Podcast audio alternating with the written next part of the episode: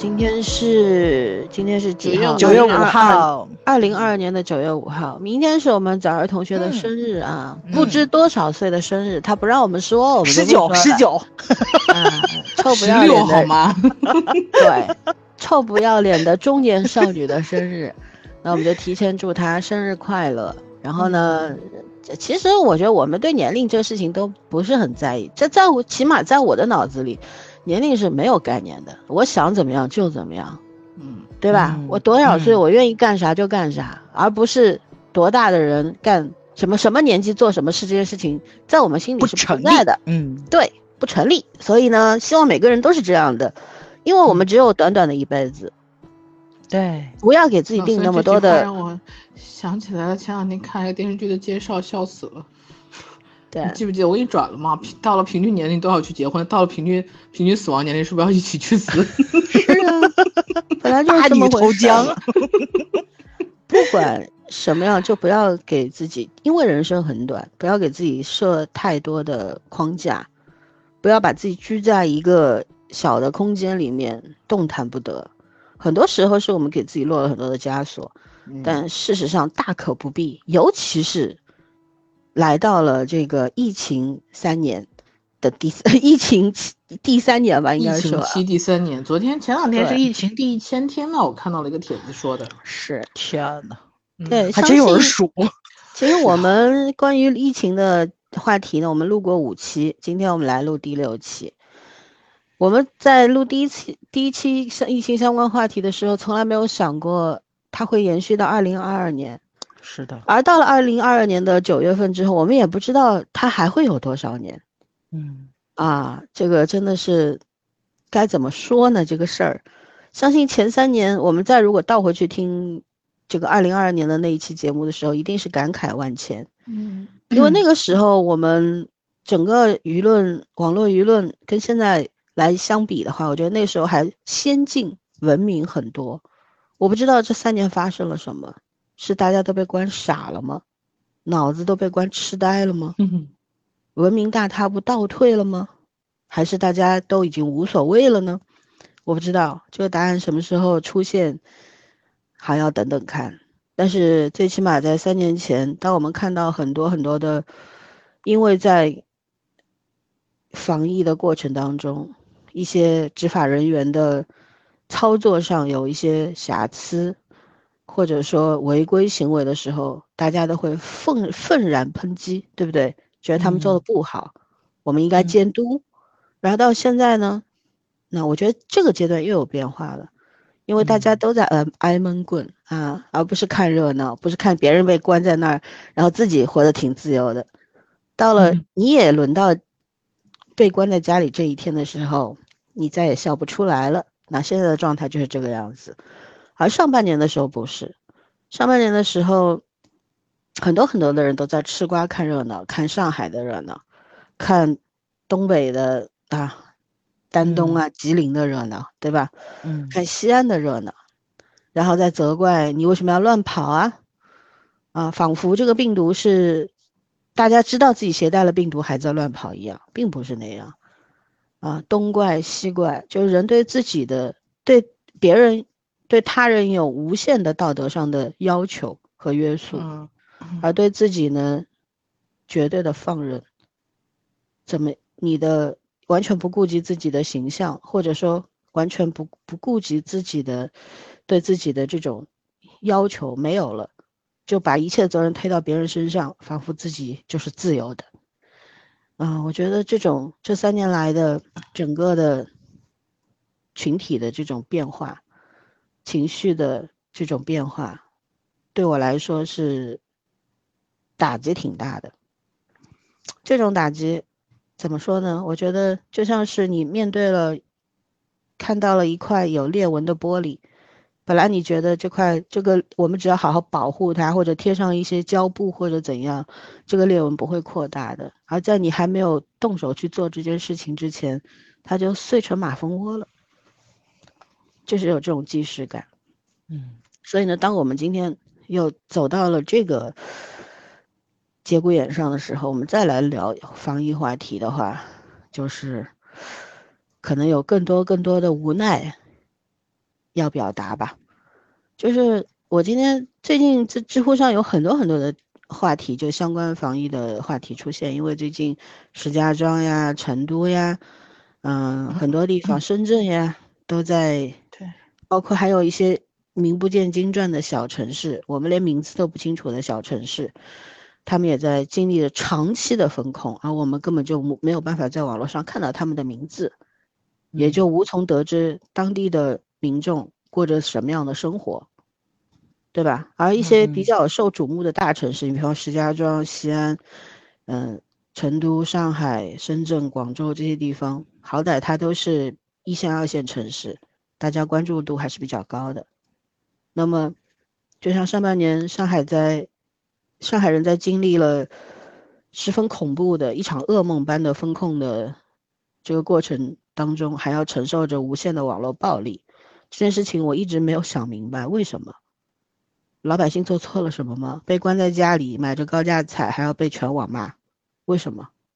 而当今天这些事情轮到其他人、其他的城市在发生类似的事情的时候，大家才反应过来啊，原来上海不是大结局啊，一场序幕而已。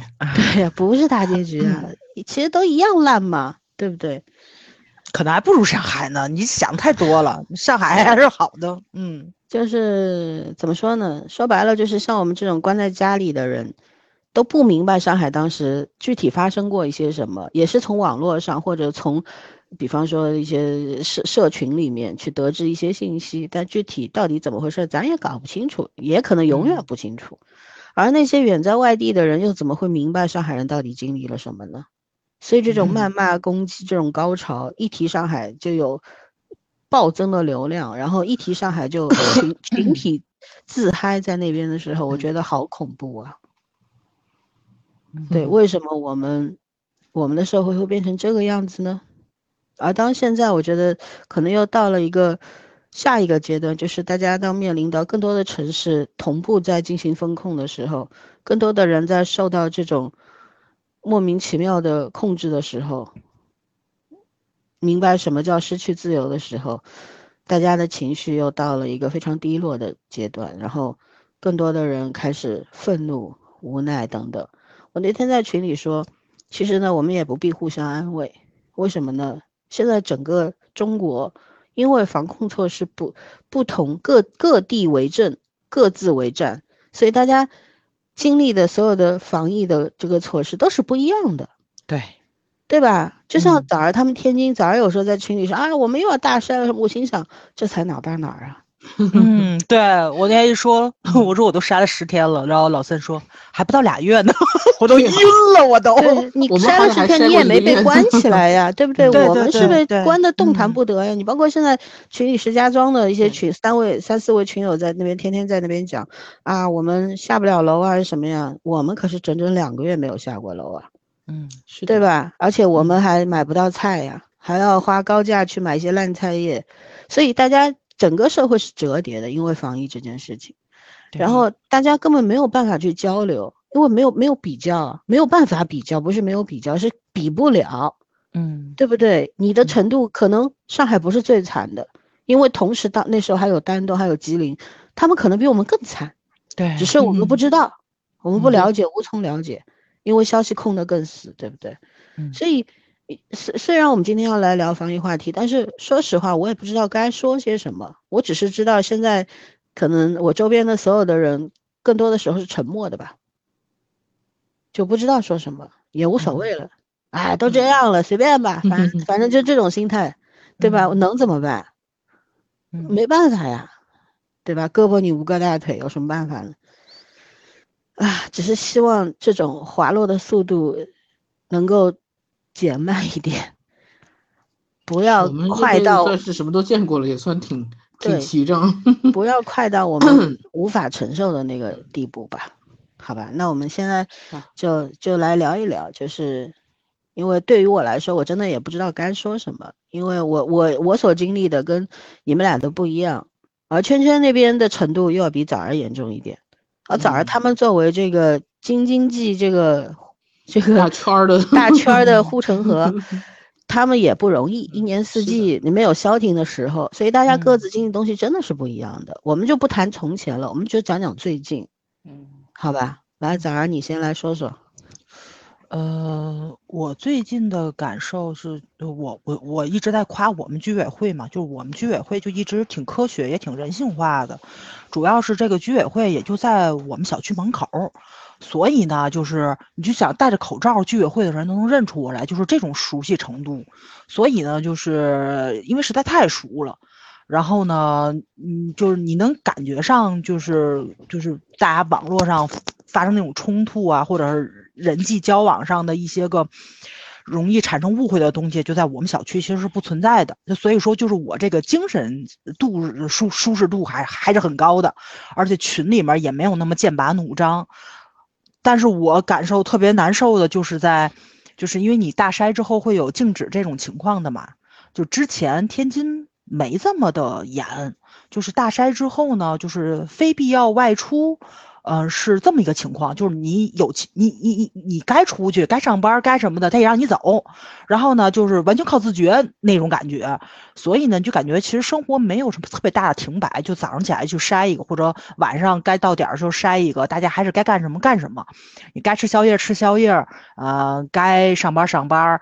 该遛狗遛狗，就还挺自由的。你能看到有有人牵着狗过来做核酸的那种感觉，就不像就是新闻或什么表现出来似的。那时候我还觉得，作为一个直辖市的，呃，生活的这种普通老百姓，就是你经历的东西可能会少那么一点点，所以你情绪上就比较稳定。加上我们天津人心也大嘛，所以我还真没觉着起伏有这么大。但是这次疫情好像挺严重的，所以我们这次大筛呢，就是筛完之后是必须静止，然后出了当天的结果出了，你才能够出去。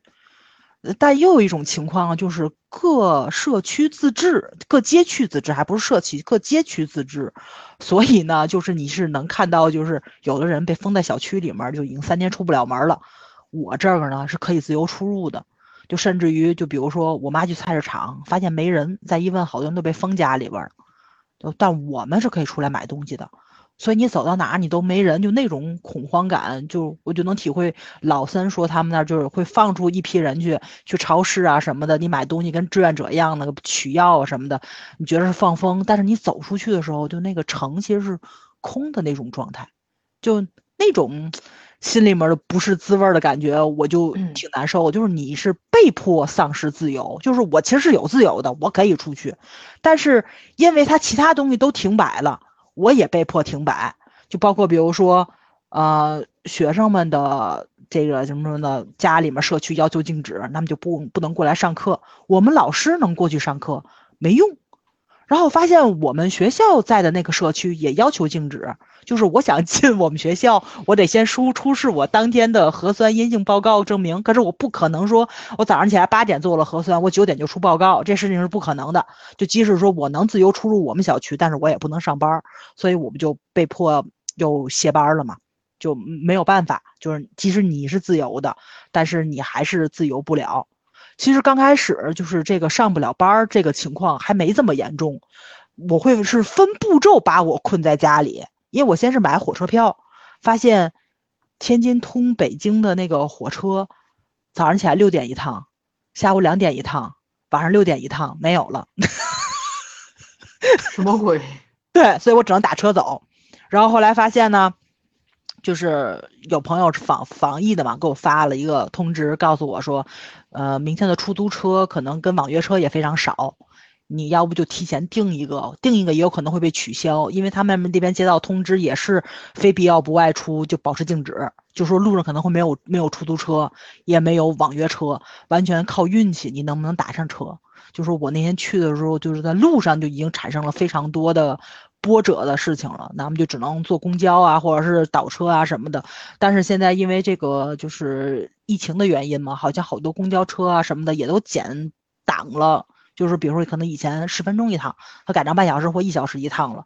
所以就是就是你那时候就觉得自己寸步难行。再再加上后来发现我们学校那边也通知了，我们的网格员通知。出入这个就是叫什么来着？就是物物业这边要进行检查。你你就是说你能过去，家长能过去也上不了课，因为你进不了学校。那算了，就停课吧，就这个样子就停课了。你就那个时候的那个感觉啊，就 就怎么说呢？就是，嗯，你就发现啊，就是你一个人的力量就。皮肤汗数那感觉，你根本就不可能，就是就是你 想尽了一切办法都是毫无意义的，没错，改变不了任何对上层的决定。你不是上层的决定，他妈连个门口的保安都搞不定，嗯，就是这个样子。就即使我能出我们小区，我门口保安不管，我能出去购物啊，什么都行，但我上不了班儿。对，就就是觉得你费尽了所有的力气，于事无补。对。是的，我那时候还觉得就是我没有这么大的经济压力或者是怎么样的，但是就是你像我妈去菜市场里面去买菜，因为都是门口的这些人，每次卖菜也都是这批人，你跟老板是非常熟的了。就有时候我可能会想吃什么，我订什么，然后呢，我可能过去我过来取。你像我妈很喜欢吃那个。红油金针菇，我说你要批量买，我在网上买不更便宜吗？我妈说这不就快吗？我跟老板订完了，我就直接拿回家了，买的多还能给你便宜点儿，然后就省去了时间成本嘛。就是你能感觉还是一个经济上的良性循环，就是你是有那个叫什么买卖在里面的，就是但是你能感觉到老板们也不像以前似的，就是过得这么的怎么说呢？就是那种。心情很平稳，因为今天我在群里不还说了吗？很多大家都说的是，其实他那种小买卖人都挣钱，因为你风控啊什么的。但挣钱也仅仅是一部分挣钱，像我们菜市场这些好多人都住在四郊五县，家里自己有地，或者说是有亲戚有地，然后他们就做一个呃这种区链的下属，然后卖到城里面来。他们从四郊五县来天津市里也是有风险的，因为有可能风控你就进不来了。但是呢，现在就是因为这个疫情嘛，菜价是稳定的上涨，或者说这个东西都都在往往上涨，这个价你就习惯性的就是想囤货嘛，多卖一点不多挣点钱嘛。但是你囤货，万一啪它一封了，你不就砸手里了？那很多东西你又放不住，所以呢，就是你感觉说就是老板的那种心情也是非常跌宕起伏的。尤其是我们菜上有一个大哥，我妈很喜欢吃他们家的那个瓜果什么的，好像是静海的。大哥隔三差五就过不来，你知道吗？我妈喊大哥，那我就得喊叔叔了。这叔叔隔三差五过不来，就经常偶尔可能他就这车就到不了市里了，就就就这么回事儿。他也不是不想来，但他就是来不了，可能要准备什么，他也要去核酸呢，准备什么东西啊，什么乱七八糟的。你可能这一下错过你进进进这个市里的点儿，你就进不来了，就这么回事儿。你你路上就光剩折腾了，你根本就没有功夫卖嘛，所以，哎呀，你就感觉上就是就是咱普通老百姓活的真的是太不容易了，真的太不容易了。在我的感受上，就是一个物价涨得有点太邪乎了。十天之前鸡蛋五块钱或者将近五块钱，然后这十天之后鸡蛋就涨到六块钱出头了。这就涨了一块多钱，然后那天我我一说鸡蛋这家群里面还有小朋友说嘛是，哎呀我们吃就就这种价的鸡蛋属于非常便宜的，就平时也是属于便宜的，但你发现各地的物价就是不一样，就是这种农农产品啊什么的，就是就是大家可能是达不到一个平衡，你只能说你体会你自己当地的那个苦或者是怎么样的。其实我觉得，就天津挺适合生活的一个城市。第一，我们节奏比较慢；第二是什么呢？就是，呃，虽然那个就是呃工资低，但是我们在吃饭就生存上，你要付出的这个钱也并不是那么的高。你像在上海是那种太可怕了，简直是八十块钱一一板鸡蛋，嗯。对你，你可能是想象不到那种高物价，但是在我们天津是不存在的。我们现在还能三五块钱吃一顿早饭呢，就是能吃的非常好，能吃撑的那种感觉。所以就是你现在就这种物价上的波动吧，你让大家也挺难受的。对，嗯，反正我就觉得就这两年就日子真的是挺不好过的。包括我爸前些日子去了趟花市嘛，说。呃，我妈养死了好多花，就光剩盆儿了，去买点儿嘛。我爸就去溜了一圈儿，花市没人，就是然后我我前些日子不也是吗？就是整理那个手机那个相册的时候删了一批东西嘛。你在删的过程中就看到了三年前的一些个照片，我后来还发到朋友圈里面去了。就是那个时候花市儿那种盛况，我那个时候大家都买花嘛，没有人去种白菜、种大葱，大家家里面种的还都是花。嗯，就。就那种感觉就不一样，不是说种种葱跟种白菜就不好啊，我我没没这意思，就说你以前不种这个东西，你现在种花的，但是你把花都刨了，你去种这个东西，那就不太正常，对吧？你就不是以前的你那种生活理念跟那种生存的概念了，就完全是有扭转的东西在里面。但是以前你就喜欢种菜，你现在还种，那那是一个很好的事情，对吧？你有一个。稳定的这种怎么说呢？又陶冶情操了，你有吃饭的东西了。我不说种白菜或跟种大葱不好啊，还有现在说话真的是得严谨一点儿。但是就你那种生活上的一种，我觉得特别宝贵的那种心性上的东西就没了。就比如说像秋高气爽的日子，你就特别想放风筝，然后你现在就不想去了。包括今天在群里面去聊的时候，我我不也说吗？觉得是不是老了，就就经常想起小时候的事情。哦，那时候真的太快乐了，真的是特别特别的高兴，就是一点鸡毛蒜皮的事情就能让你开心好久。冬天你也不觉着冷，你就觉着可以去打雪仗；夏天你也不觉着热，你觉着可以喝西瓜，可以喝汽水儿，喝冰镇汽水儿，对吧？就那种感觉。但是现在你就觉得，哎，夏天怎么那么热？哎，冬天今年冬天是不是特别冷？然后你就看到的东西永远就都是不好的那一面的，长期处在一种焦虑的情绪当中，很彷徨嘛。因为以前的话，就是大家生活还是比较相对平顺的，该工作工作，该回家回家，该聚会聚会，该旅行旅行，就是你的生活是可控的嘛。那现在就是一个失序的状态，你完全不知道明天醒过来小区会不会被封了，你还能不能下楼，你还能不能？吃到你想吃的东西，就是说，以前我们说，哎，我们出国可能比较有难度吧，毕竟要请很长时间的假，请不到假，老板不批，对吧？无非也就是这种困扰，或者说啊，暂时没有钱，就就这点事儿吧。现在你，你你也甭说什么有钱有假的事儿了，就有这些你都有，你也出不去。就你不是说能不能出去玩的问题，是你可能连家门都出不去。这种长期的焦虑，就让让你整个内心是很是崩溃的。所以呢，你就没有调整的机会，就长你三百六十五天都在这个情绪里边，你没有机会调整呀，所以你就人就会越来越感觉灰暗，就没有希望，对吧？眼前就就以前是有期待，对未来是有期待的，现在什么是未来？嗯，期待什么？对不对？除了我们中中国人是一个，就是我我们中华民族啊，是一个非常这个。喜感的民族，就是啥事儿我们都可以调侃，就是生啊死啊都能调侃，对吧？尤其我们年轻的一代人，然后包括就是呃疫情这个事儿，大家也是苦中作乐嘛，大家哈哈哈哈哈哈，好像就哈过去了。实际上没有，内心这种很压抑的东西根本就没有机会出去。没错，没错，对对，是的，是的。啊，反正就是我能能感觉得出来啊，最近情绪上是有问题的，因为我们就刚刚上了两个月的班儿，可能又要停，因为天津已经有三个三个区就已经不让，呃，就是培训学校或者说这这这种机构类的去上课了，都全都改网课。但是你像网课的话，就大家都经历过三年了，大家很清楚网课效果并不好。也许你你学校你上网课，你不可能退学，对吧？家长还得让孩子上，你没有办法，这必须得上义务教育。但是培训机构不是啊，培训机构可能上完这几个月的网课，开学之后家长就换地方了，就流失了，就不在你这里学了。所以你是一个两难的境地，就是我现在。饿死还是我将来饿死的问题，就永远是饿死。然后那天我们还在聊一个问题，就是因为有的学校还是能上课的嘛，在市里面了。然后我说我被迫停课了，然后有有的老师说我好羡慕你啊，我现在坐地铁，我在去上班的路上。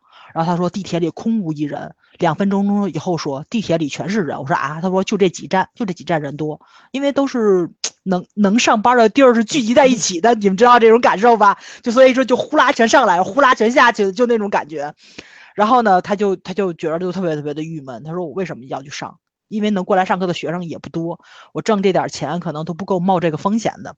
但是呢，你也得去，但他就得去嘛，就大家互相羡慕，我羡慕他能上班，他能羡慕我不上班，不用冒这个风险。但那时候你就感觉上就那种。就心里的不舒适嘛，就是特别特别的压抑，特别的难受，而且还还有一点点麻木。最可怕其实就是麻木，你知道吧？就我不能共情他，他也不能共情我，我们都觉得对方比自己要幸运，那种感觉其实呢都很不幸。我觉着，尤尤其就当时开玩笑嘛，有有一个人就转到了我们这个老师群里面一张图，说的是你现在去去上课了，感染上阳性了。那么就把你拉到医院里面，好吃好喝供着，反正也死不了。但是你现在不去上课了，你是阴性，但是你会饿死，因为没有工资嘛。然后说的是，咱也不知道这个到底想清的是哪个零。然后你想想，就是他那个逻辑呀，呃，就很正确，你知道吧？就因为真的是，嗯，现在可能连公务员儿，对吧，都都都在减薪，何况是我们这种自负盈亏的老百姓呢？私企的人。你也不能逼着老板割自己的肉去来喂你吧？现在很多老板干不下去了，把那个结业了，不也是为了少赔一点点吗？你现在真的是，就大家都不容易，就是你你能互相体谅，但是你互相体谅的同时，也是损害个人利益。现在就是阶级之上的斗争是没有了，大家员工也不会看不上老板，员工也同情老板，老板也同情员工，互相同情，但是都没钱。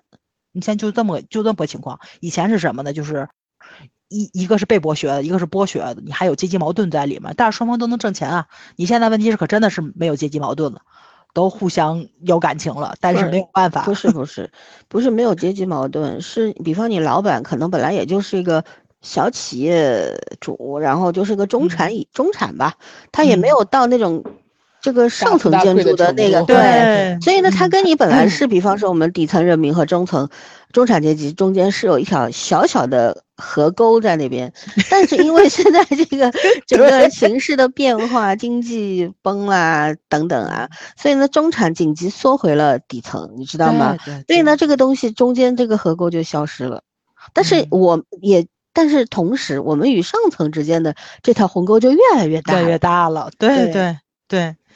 所以这个就是你能感觉得出来啊，就是今年跟去年就完全不一样，然后去年跟前年就不一样，所以你不知道明年会怎么样，就大家惶惶可能现在是未来十几二十年最好的最好的一年，对对对，就怕这个嘛，对，也不用怕，就就就就 是经历，反正你也逃不开它。主要就是我特别难受在哪儿？我觉得就是嗯，你其他的东西可能还比较好恢复，经济上。对你可能还好恢复，但是这种精神上的，然后这种文明上的东西，很多东西你摧毁了就很难再回来了。举个最简单的例子，咱就说这个观影的习惯，对吧？以前的票房多难看，你该到日子的话。你来个十几亿、二十几亿的票房也很正常，但是你看这前两年的疫情闹的，就是电影院没关的时候，大家也不愿意去电影院了。就我一个影迷，其实我都很少去电影院了。我前年哎不对，去年续的那个钱，我到现在都没有用完。就搁以前的话，也就俩月可能就没了。我到现在我都没有看完，就证明我其实是很少去电影院了。我可能俩月去一趟。特别好的电影，我想看我才去，还得看我时间，我精力上行不行？因为你现在就是有取舍在了。我有时间的话，我更想去见朋友，我更想给朋友去过生日，对吧？我更想跟朋友去去吃个饭、喝个茶，因为你不知道下个月会不会关上了，就就见不了了。包括我今天也是，今天好多朋友跟我说是不好意思啊，就过不了生日了。我说嗨，这都这岁数了，过什么生日啊？但是你想想，确实是。确实是，本来借我生日能大家一块坐一块吃吃饭的，我们现在就说的是等这个疫情过去，但是疫情什么时候过去不知道，对吧？你就不知道什么时候下次聚了。但是我这你五十岁的时候能去？不不不不，这倒不至于，我这倒不至于，别的太吓人了。夕阳红，嗯，但是我这一下子我就是欠出去好几顿饭了。那么说，我以后有时间的话，我就要先跟这帮朋友们去吃饭，我不会去看电影啊，我这个电影就又不会去看了。所以你你能感觉上，就是你这个习惯破坏掉了，重点还是很难，太难看了。但是也有想看，我特别想看杨戬嘛。嗯，对吧？追光电影动画片我一直要看两场的，看一场，那个就是这个，呃，这叫什么来着？那个，嗯，看先看一场剧情，再去看一场特效，不对，先看一场特效，再看一场剧情。对 对，以前都以前都是要去看两场，但现在我连一场我都看不了，你这就很难受这种感觉，所以。哎，这个东西就特别特别难说，就是你自己的那个情绪，我自己都还摸不透了。我今天可能就特别嗨，我今天就就就有一点点就是那种小阳光，我就能灿烂起来。转天我就非常荡，我也不知道为什么，就那种情绪起伏就这么大，你知道吧？就特别特别的无语，尤尤其我今天上午还挺高兴的了，知道跟我妈还跟我爸我妈逗了，我说你知道明天什么日子吗？我爸说我说我晚上给你买羊肉串吃，还挺高兴了。中午我就不开心了，我妹说她早上起来被人尾随了。嗯，你主要是啥？更年期到了？哎，有可能，我真觉得是 早更了。对对对对对对对，我弟也这么逗我玩说嘛，就就你都就能感觉出来这种情绪上，就情绪上的东西，你知道吗？就特别特别的严重。后来。后来我妹还说了，她没觉得这事儿有多严重，就越琢磨越害怕，你知道吧？因为她跟那个那个邻居的对话，她发现这个人已经观察她很很久了。他回家的路线经常走的两条，他都知道，他也知道我妹什么时候上班，路线是什么。你就越想这事儿，你就越害怕，你知道吧？听着就很可怕。对，你就不能琢磨这个事儿。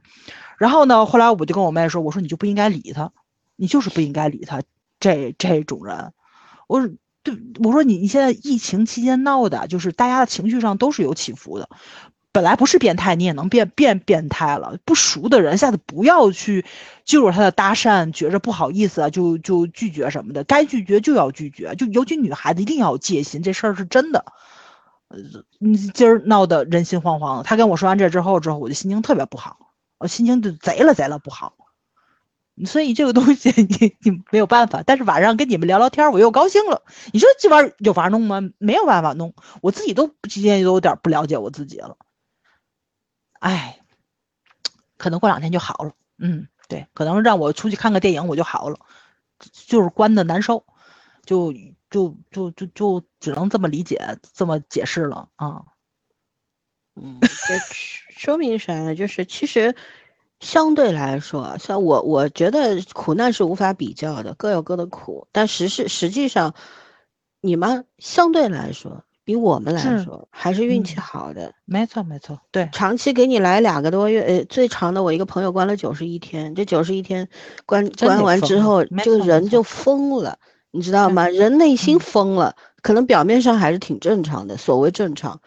行为上也没有像以前那么的不会离谱，还是跟以前差不多。但实际上内心的很多东西崩塌掉了，没有。没错，没错，对对，就不信任，对啥也没有没有安全感，不信任，然后就是说再也无法相信某些这个啥了啊，我也不敢说。是的，是的，是的，对对，就就就这个内心的秩序已经乱掉了，所以这个时候。是需要多少年才能修复，或者说会寻到另一条出路，那就不知道了，各各自看造化吧。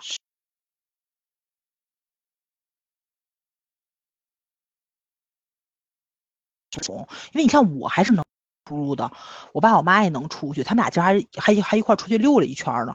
然后我朋友说的是，他们小区就一直关着，他们是必须拿着阴性报告才能出去的。但是你每天早上起来，你八点去排队了，他到晚上九点才出来。那个时候小区还是不让出入，早上起来五点就封。你你说你你怎么出去？你根本就没有办法出。我昨天的核酸报告今天才出来的。但是我们今天没筛，他们小区还筛着了，就每就每个都不一样。然后他说的是你还幸运，你还能出去呢。他说你看我连出都出不去。我想也是，这个东西你都在同一个城市里面，我们的命运都不一样。比，就是各个各小区都不能比。没错没错。像我我刚晚晚上去那个，因为我收到那个菜鸟的那个通知嘛，说有四个快递，就我买了一些小的整理盒啊什么的，然后它分在放在两个菜鸟里边。那我就先去了远的那个，跑到门口一看，贴了封条，然后没让开，就就就在我们这个居民群里面，我就问了，你说，我说，哎，那个菜鸟怎么封啊？好多人说啊，上午我去的时候还开着的呀，啥时候封的呀？我说那就是下午封的呗，还能啥时候封的？然后大家就很震惊，说怎么回事？怎么回事？我说反正要不就有羊，要不就有密接，不知道呗，还弄啥？因为疾控贴的封条，对不啦？然后，呃，回过头就是我就我今天下午的时候，手机上收到收到一条信息，我半年多没见的朋友，上周跟朋友见了一面，就那么寸，我们吃饭的那个酒店。就是那个可可能有情况，现在具体啥知不知道？今天收到了这个黄浦区疾控疾控中心的短信，让我们几个人三天两检，就是你可能途经这个地方，是那个什么什么多少号？我一查，不就是我们吃饭那酒店吗？然后，他他也没跟你说具体啥时候，他也没有跟你打疾控，也没给我打电话啥的，就就是给你说有这么个事儿。然后呢，你立刻要去，今天一定要去做一次呃那个氧呃那个叫啥核酸。然后呢，明天或者后天再做一次，三天两检，没事儿就没事儿了。假使你不去做呢，你就要承担这个法律责任。其实这种类这种短信我已经收到过好多次了，就有的时候开车途经，比方虹口区的某个地方。我就是开车过去吃了个红灯，你知道吗？信号被捕捉了，然后就收到了虹口区疾控中心给你发的短信，让你去做筛查，就就很无语。就是你你本来我们我们之前就是二零二零年之前所有的生活，就是我说的是可控的。我每天知道我今天出门要干嘛，对吧？我也知道我今天在家要干什么，就是我自己一切的生活在我自己手里面。但是现在就是没有，就是比方我们那天跟朋友见面，我们真的是从两月份见完面之后，然后本来说三月下旬要再吃饭的，结果就不是开始陆陆续续各地这这个地方封的，我有一个朋友就提前封掉了，就出不来了嘛。然后一直到四五六，大家都被关在家里面，然后一直后来到了后面又是高温，持续四十多度，四总共四十九天高温。谁也不敢出去，热都热死，除了上班，谁愿意出门？是的，你们那儿太热了。好了，好不容易天凉快了，然后我们说，哎，去吃顿好的吧。挑了一家五星级酒店的粤菜粤菜馆，啊，还还很开心，聊了一个下午。然后我们从酒店在西藏中路，然后我们溜达到了外滩，再从外滩给溜回来，走了走了好多。啊，就是那天你你抱怨走了很很久。那天我穿的工作皮鞋。他们拖着我走，走的我脚都起泡了，但是心里是很开心的。嗯，但是一路上感慨万千，就是什么呢？就南京东路原先就是游客了，特别多，熙熙攘攘。然后那天我们脑袋里面想象的是说，哎，可能路上都没啥人吧。结果走到南京东路，就是通道里边一出来一看，哎，人还挺多的嘛。因为快要中秋节了，大家都排队在泰康呀，在新亚呀买买月饼的人特别多，所以呢。人还挺多的，但是越往东面走，感觉人就越来越少了。后来走到了河南中路，过了河南中路，再往外滩方向走，然后其实外滩啊，就是我们上去之后，看右边就是正对着这个东方明珠就三件套的地方，还有些游客的，也不知道是游客还是就是在上海的这些人。然后再往往北走，就是我们往那个人民英雄纪念碑那个方向走的时候，就人就没有人，就外滩。啥时候出现过这种状况？就没有人呀，你知道吗？就是然后我们呃一路走到那个过了外白渡桥，然后走走扎浦路桥回来，一直从天津路呀、江西路啊等等往往江呃西藏中路走，就街边关了无数的店铺。就以前真的这些地方就是烟火气，就你走在南京东路呢就是繁华，然后走在隔壁的小小马路上就觉得就是市井烟火气，上海真正的样子。对吧？老百姓生活在这个地方，跟那个是全是商场的地方不一样。然而街边很多的小铺子都关掉了。对对，然后都是这种小铺子。我我有个朋友以前特别怕死，就是前两年的时候我们出来吃饭，他恨不得吃饭口罩上挖个洞，就这种人。啊，他现在一到室外，就我们从商场出来之后，因为到哪儿都得扫码，扫到后面我们手机都没电了，你知道吗？哎。真的是一天扫几十个码，就嗯，这各各种扫码，每个商场门口都是保安，然后一定要检查的，呃，进进通道要扫码，进商场要扫码，上厕所的厕所都要扫扫码，然后后来就是他一到室外，他就把口罩摘了，哎，我说你想通了呀？他说废话，肯定想通了呀，关了三个月了，你戴不戴不都得关吗？要关你没有商量的呀，不能不可能因为你戴不戴口罩就那个什么，而且他说这口罩有啥用啊？嗯，这能防得住吗？他说我何必呢？我我先把自己闷死之前，呃，先先得新冠之前，我也不能把自己先闷死，是不是？我觉得人这就是人的变化，就这我这朋友身上就出现了特别显著的变化。以前他可害怕了，就是我们一块，比方到了咖啡店哈，我们都把口罩先消毒，他还戴在嘴上呢，他不愿意摘的，可积极了戴口罩。现在就无所谓了，就死猪不怕开水烫，就这种状态了，你知道吗？我觉得就是就是这样。后来我们我们这几个人就就一起聊，就因为他们的小孩都在国外嘛，然后。就我们就达成一致说，哎呀，咱们这些人都年纪大了，也就算了吧，就在国国内待着吧。孩子们就别回来了，就嗯，所有人都说孩子们就不必回来了，回来干什么？对吧？最起码在国外先就留一个后路吧。就是后来我就说了一句嘛，我说我说一群从来不知道何为自由的人，突然明白了什么叫不自由，嗯，对吧？所以呢，希望孩子们能够在相对获得相对的自由，没有绝对的自由啊，对吧？但是最起码就国外也要承担风险呀，对人家哎，没错，所谓共存了啥的，他也要承担这个被感染的风险。但是不管怎么样，他们能够正常的生活、正常的读书、正常的工作，就在我们这儿已经没有了。我们也不知道什么时候能够回来，但是至少人家在那儿承担风险，同时他也获得了获得了维维持这个正常生活的这个自由。是的，权利对吧？我们没目前没有，那么我就说孩子们别回来了。还有呢，就是在外面先待几年，到时候看看国内形势，如果变好了就再回来呗。嗯，对吧？后来我又就问我一个朋友，他在孩子在悉尼嘛，我就说，他说现在在申请 PR 就永居嘛，然后我说会拿身份吗？就是那就入入籍嘛？他说不会的，中国人就是中国人，我们不会放弃中国籍的，只不过希望孩子有一条多一条多多能够出去看看外面的世界很精彩。嗯，我真的，所以我有时候看到网络上那些喷子，动不动就是太平洋没有盖儿啊，你们润呢，你们走呀，这是我的祖国，我为什么要走？嗯，对不对？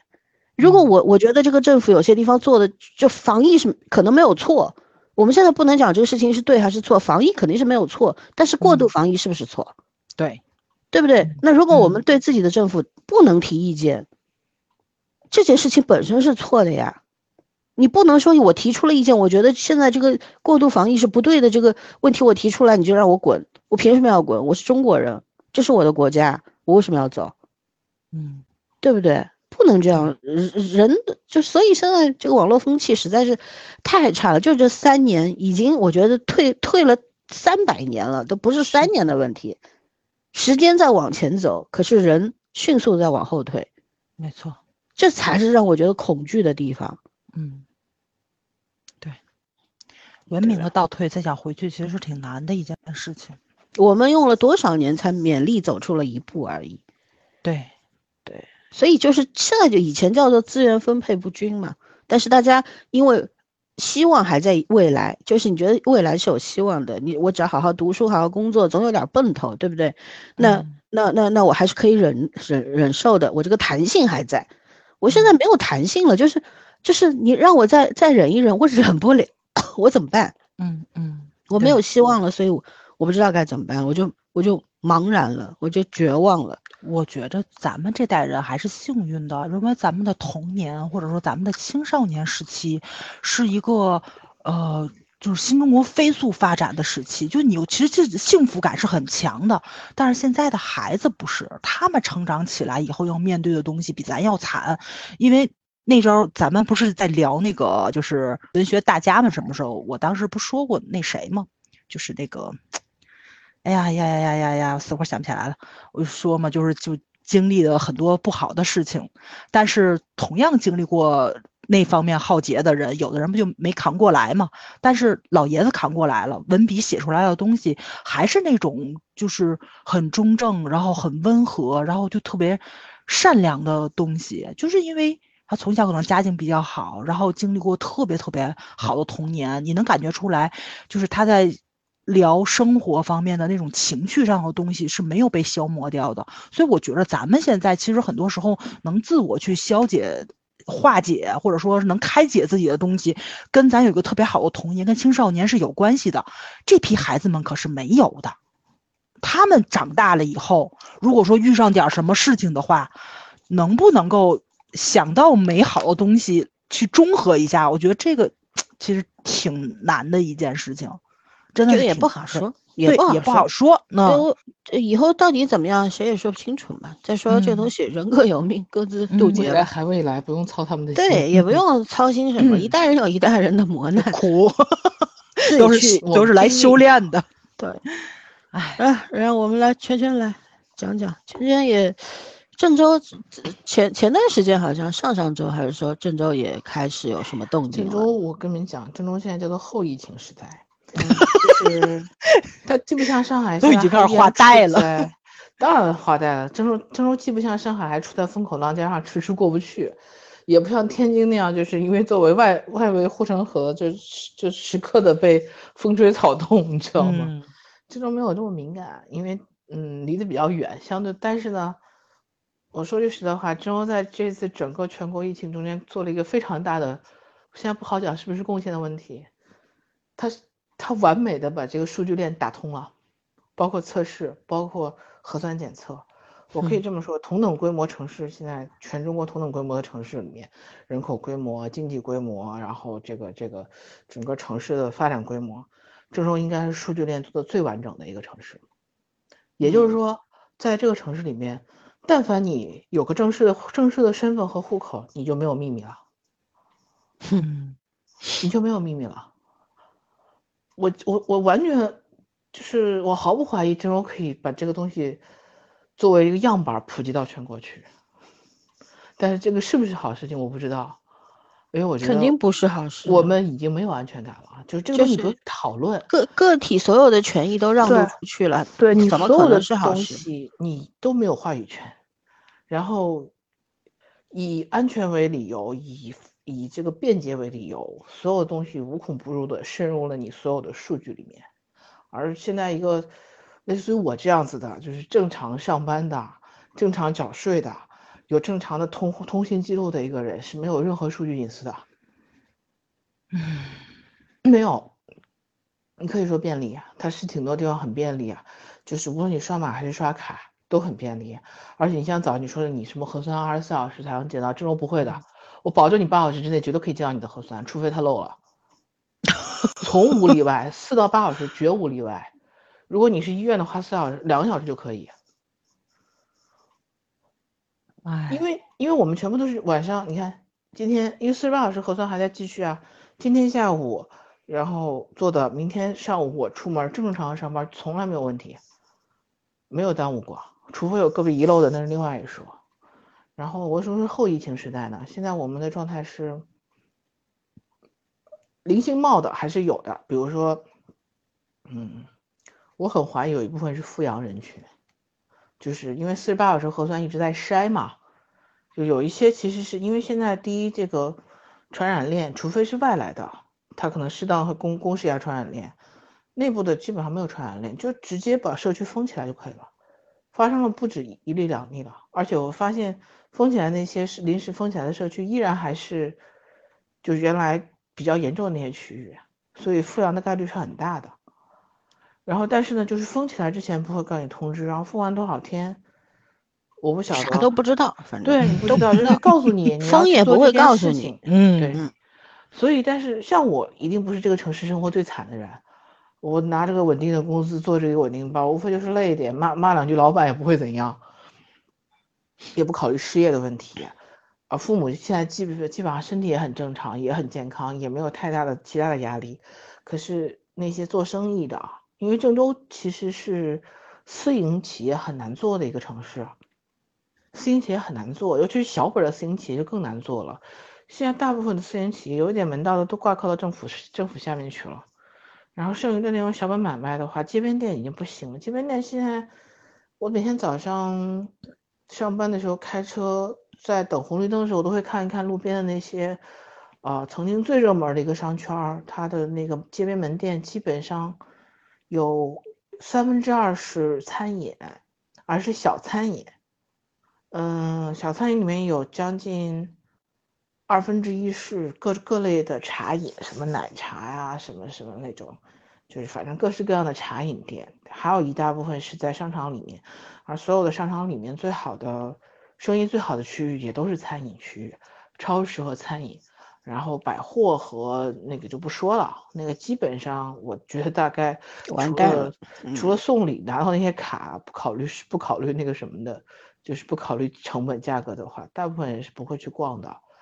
可是另外一方面就是政府不停在发补贴券，我昨天看到了一个大概是中石油还是中石化，三百五十吧，是发了一个支付宝的补贴券，然后竟然排了大队。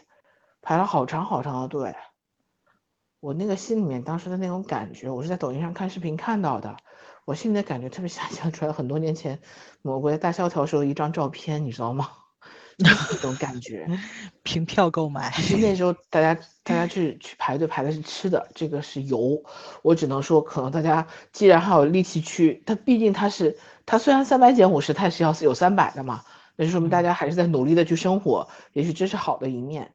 嗯，但是就是怎么讲，就是只是靠餐饮来维持这个啊，维持这个这个整个商业的话，就是回到就是你的恩格尔系数会拔得很高啊，暴涨。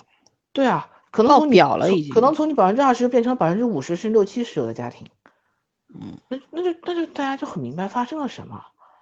然后我现在就是没有什么兴趣去。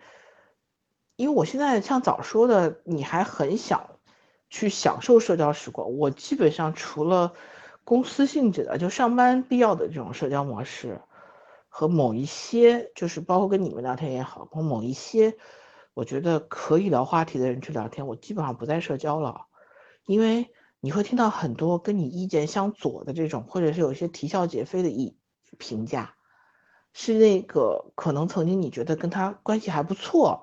或者是你们认识了很久的人，然后你会突然冒出来一种莫名其妙的感觉。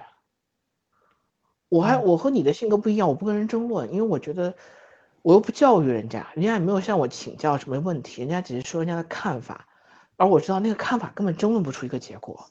就像我上次不是发了一张图片说，你要去说服一个人，你跨越的不是语言，你跨越的是宗教背景，然后认知。各种各样的东西，就是人家也觉得你很可笑，我就讲这个东西，他也会觉得我很可笑，我也会觉得他他的认知我并不赞同，所以有的时候，我甚至于觉得去聊这个东西，去去辩论这个东西都会很没有意义。有我现在真的是有这个时间，我会愿意看一些影视作品，或者看一些小说，或者看以前，尤其我现在发现真的是经典的书要耐看，你看现在流行的书没有意义，没有兴趣。就是看一遍觉得哎呀好废啊，就是那种浪费时光的那种废啊。所以我真的是进入了一个，就是因为我小时候是个很宅的人，我小时候不喜欢跟人玩，我小时候就是看书型的。我现在觉得我倒回去了，但是我现在那种那种感心态和前年去年都不一样。去年的时候是是大概就是感觉疫情要平稳了嘛，然后就是那个心还有点野，就是想往外跑的那种感觉。还憧憬着很快我们就可以往外跑了，但是到到现在，我就今年，尤其是从，你想我从去年被关了一次，而我经历了那个，就是莫名其妙的那个城市出现了一个悲剧性的故事，到后来又被莫名其妙关了一个月，然后到今年反反复复折腾，我的心态其实其实已经几几上几下了。现在我觉得生活范围很小很固定，对我来说是一个很幸福的事情。然后我就会把更多的时间留给我自己，就因为这个外界外外在外界显然帮不了任何人，就我们能把自己好好的，这怎么讲照顾好，能把周围的人照顾好，已经很考验我们了。因为现在我们是在下滑，就是那天，嗯，我同事说，因为他他是七几年的人嘛。他就觉得我经常会给他预警一些事情，而他并不觉得事情有那么糟。我说其实是这样的，虽然我们俩差的没有几年，但是七几年的人呢，他们是从下往上，他们的人生从头是从下往上的，就是一直到八几年生活变好。所以现在即便是从上往下，他们整体还是乐观的，就他没有觉得会会差到和他当年的那个状态是一样，因为他们有的还是就是。如果偏远一点的地方，还是经历过挨饿的这种、这种、这种时时代的。可是我们没有，我们是完全生在一个就是半山腰的地方，没有见过谷底。我们大概率是没有见过谷底的。起码我觉得我们三个应该都没有见过，都没有活到最惨的时候。对，我们是爬到从山腰到了山顶，这一路风景都很好，然后突然从山顶开始坐滑滑梯往下滑，就有点不适应了。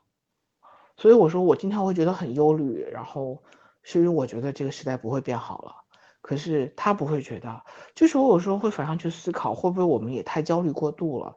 可是人是有动物性本能的，就是无论这个外在环境你怎么说服自己，你心里的那个那个念头，那个本能是没有办法被说服的。就是你对于这环境的判断，很大的一部分，你的行为的反应都是你自己的本能。这个东西就是，尤其到我们这个年纪，是不太可能容易被语言或者是或者某一些。片面的这个现象所说服的，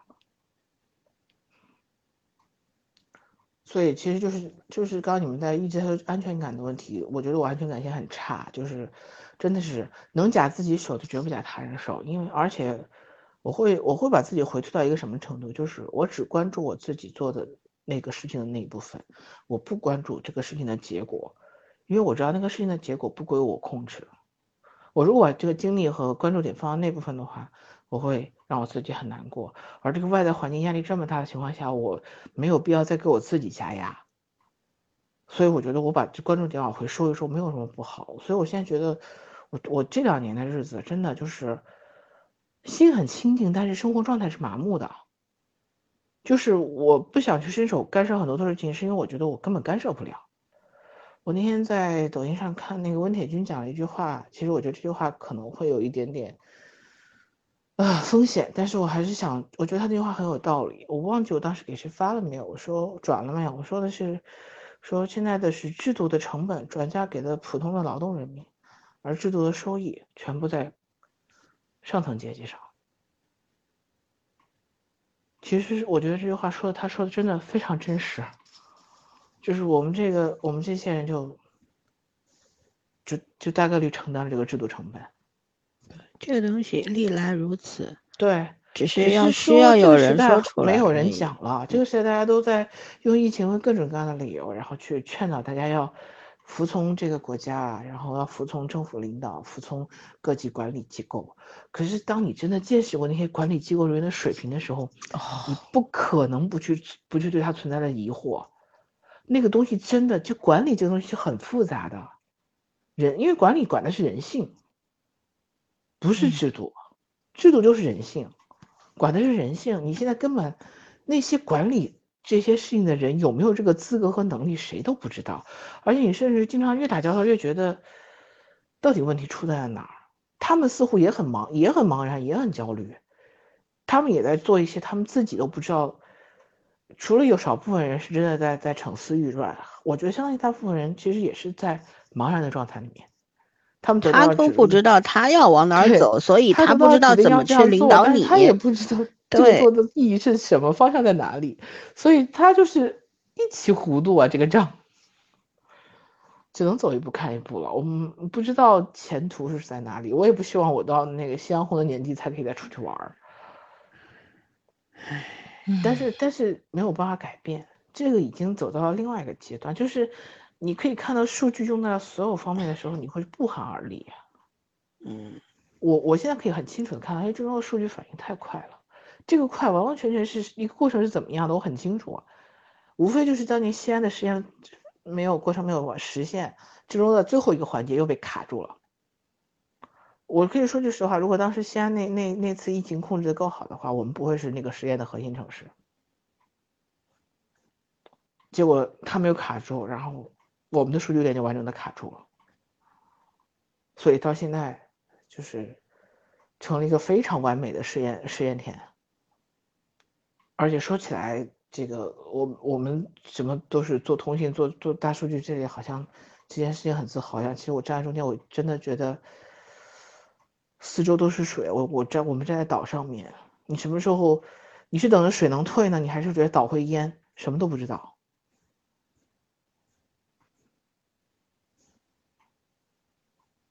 你跟我说，我觉得还有一些，我现在会觉得那还有一些人是一天到晚在讨论这个剧好不好看，这个偶像演的怎么样，啊，这个粉这个粉丝有没有和我一个立场，他们还挺幸福的，其实。就是脑子里只有这些东西的人，真的挺幸福的。是的呀，不要看那个岛，就是我不要看我们脚底下这片地，我看就是只能看脚底下这片地，不要看周围的海。人家还觉得人家生活很好，我就有的时候觉得哦，那那我我做不了这批人，我也就是虚无也没啥不好，这个时候你会觉得 挺好的的，是是一种天赋。我的共情力下降的很厉害，是因为我不相信都一样的东西太嗯多了。就是我现在看爱情片，我今天跟我朋友说，我说我说我也不太相信什么琼瑶啊、席绢就就在现实里面也相信他们写下来的那种爱情，可是我连编都编不出来了。我看到任何爱情片，我都给你找 bug，我跟你讲。嗯然后我同事还在还在能够很愤怒的去去讲那个前一段就是推荐的什么《玫瑰战争》里面，就是男女主之间最后最后怎么怎么样的。我心想说，你对他还有愤怒，说明你跟他还能共情啊，对吗？嗯，这是好事啊你。看的只想翻白眼儿，对吧？啊，对啊，我看到我心想说，这有什么好讨论的吗？嗯 就我一点都不想看。我看到所有的，你看，我现在在看《二十不惑》，我觉得《二十不惑》真的是我今天看到最有内容的，就是商业的这种这种青春片儿。可是好多人就在弹幕里讲，呀，觉得关晓彤演那个角色和他老板那个角色要最后在一起啊，什么什么什么的。还有那个那个叫什么，就是那个他姐弟俩，然后他不是又殷尚和那个叫什么想不起来，就希望就说他们所有的人都圆满。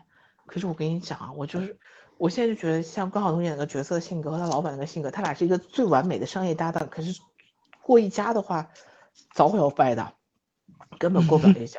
一个会为了为了自己喜欢的事情全力以赴不顾后果，一个是及时止损，特别懂得及时止损。这样的两个人怎么能过一家呢？然后那个就是有那个就有可能是是什么？也可能两个都是都是家庭突然从富贵家庭变成了欠债这种这种商业失败啊欠债家庭的孩子，也许是一段在这过程中间的共情而已。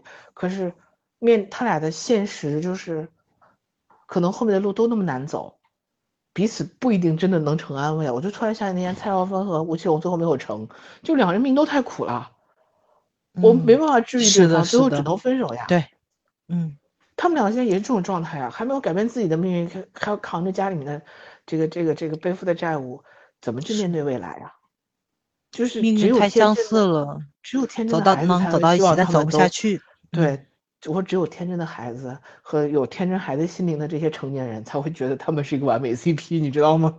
啊不不，我觉得很多时候就是大家就是想克而已，觉得俊男美女就是一对儿啊。对啊，所以我就是说，嗯哎呀，我都看这东西我都不相信了，你让我去写，我真的掰不出来，我就卡在那儿，你知道，就很难去给他掰一个东西，就是很有的时候是那些那些那些爱情小说家们未必真的在现实生活中都有爱情，他们可能就是因为现实生活得不到，所以才会写那个东西。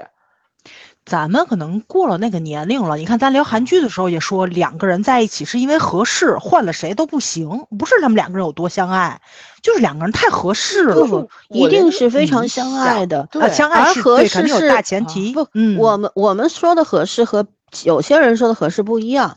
我们说嗯的是相爱是一个大前提，而合适是建立在相爱的基础上，没错完成的，就是嗯匹配度非常高，对，吧？适配性很嗯高。但是有些人说的说的合适有些只是人合说合适就是猪肉炖粉条，我今天对，就是物物质上或者这种比较符合哎我的比较需求。对对比较表面上的东西。是，嗯就是就是摆到一个摊子上卖一卖，大家价钱差不多，重量差不多就可以交易了，就是那嗯种感觉。啊，真的不是，人相处太难了。你就就像娟娟说的是，很多朋友，你隔了一阵子坐在一起去聊，你会发现啊，变化这么大。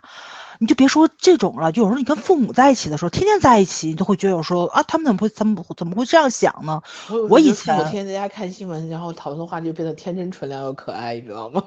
也不是，我最近就是跟他们在一起，我觉得就有很多生存的智慧，就是他们其实比咱们要通透，可能是经历过太多了。你就像，就是说买这个红牛、红油金针菇这个事情，我就觉着你要买一两罐，你着急吃，你去外面买，去外面买了，你都买了一箱了，为什么非要去市场买呢？我在网上买不更便宜吗？用我妈的话说了，就是说从咱们用方便上来说，你得等，然后我得去取货，然后也有可能会封了，你就吃不着，就有一个时间成本在里面。咱这是总结出来的。但是我妈说的另外一个方面的东西，就让我觉着就就就是心里面特舒坦。他说的就是，老板也也得囤货。咱帮他消化一下，其实就是一个互助的过程。然后你一听，我就觉着，就是他们那种，就想只有妈妈好。不是不是，就是那种特别朴素的那种人情往来，就是乡里乡亲互相帮助的那个东西。他觉得不是钱，就是说，因为你便宜便宜不了多少，几块钱或者十几块钱的事儿嘛。他们生活的年代，一个是物资很匮乏，很难有一家就是把所有东西都囤齐，都是互相借来借去，互相帮来帮去。没错没错没错。另外一个，他们都是多子女。都是姊妹，从小到大都是互相帮衬、互相那个什么的，就他们本身骨子里带这个东西，是我们这代是没有的，没有的，确实，确实是对，所以就就你能感觉出来，就是。你相处时间久了之后，你永远能从对方的身上找到你可以去学习的东西。我以前有时候就也觉着他们就是老古董，很多东西不懂。但是你就是随着在一起时间长了，我最近又又觉得还是不一样。就可能咱要去转变或者多视角去看的东西，还真的挺多的。但是你要说你让他们说出点大道理来，什么经济恢复啊，就是良性循环，他们完全都不懂。他们他们就是他们在这方面是很相信政府的。其实到他这么这个年纪，他们也不能改。变这个世界什么了？所以他们让他们有个信仰，能能心里踏实，我觉得不是个坏事儿。就是说实话，真的被圈起来的话，父母比我们淡定多了。啊，我也觉得是。他们经历过那么这么糟糕的年代，没有自由也不会死，只要有饭吃就可以。所以对他们来说，真的，心态比我们稳定多了。我那天我同事开玩笑说，如果哪一天我们这个办公楼因为某某某某些领导，然后被封掉了。说我们这层人一定是活得最好的，因为我们做客户经理的那个什么场面都见过，什么事儿都 干过，什么活儿都得自己想办法。然后我同事就补了一句：“大概我们就先冲到十二楼去吃绿化带。”心理承受能力不一样是吗？不，先吃绿化带。自救的能力不一样，因为我们那个国企的这种营销和私企不一样。私企人家，举个例子，华为人家是，人家销售部是全公司最好的待遇。后面全部是给做服务的，就他们只要拿单子就可以了。我们不是的，我们是全程自己服务自己的，就跟我们承包我们承包的客户一样，所以我们什么都都得会，所以什么都不怕。就因为我们要养一堆大爷啊，很正常。那我们什么都不怕，然后没吃的我们不会把自己饿死。人是人是人适应性很强的动物，人确实是适应性很强的动物。就是有的时候，我们觉得自己对这个世界无能为力的时候，其实可能你做出来的事情比你想象到的事情好得多。你你其实不太了解自己的，就是人在某一个瞬间做出来的那些事情，能做到的事情，远远比你自己预料到的会好很多。我所以，我其实觉得这这一两年来说，虽然不是一个什么好的经历，但是对我来说真的是成长良多。就是你会发现很多你平时根本没机会看到的地方。对于这个世界，对于这个时代来说，这不是一个好的过程。可是对你自己来说，未必不是一个好的过程。而且在你还不够老的时候，就在我们还还算是有机会去去去努力一下的时候，如果你想你现在是六十岁，那你真的是没有任何任何能力了。你无论从体能、从精力，你只能去服从了。可能你四十多岁的时候，有一些你自己想要改变的，或者你想要控制的事情，你还是可以改变一下的。我们不能，我们终于是不能改变世界了，可是我还我们还是可以让自己过得好一点。就是陈晨所说这些，其实就割裂感嘛。说白了就是这种。以前我们可能大家都处在一个比较平顺的状态里的时候，甭管有钱没钱吧，总之就是还是还是正常过。对，它是稳定的。稳定的时候，就是你你有钱的时候，对吧？你就会追求更高的物质文明、精神文明。你要追求真善美，想要做一个体面的人。没有钱的时候，我们就努力生活、拼命生活、活下去，对吧？大家总是总是在一个稳定的过程当中。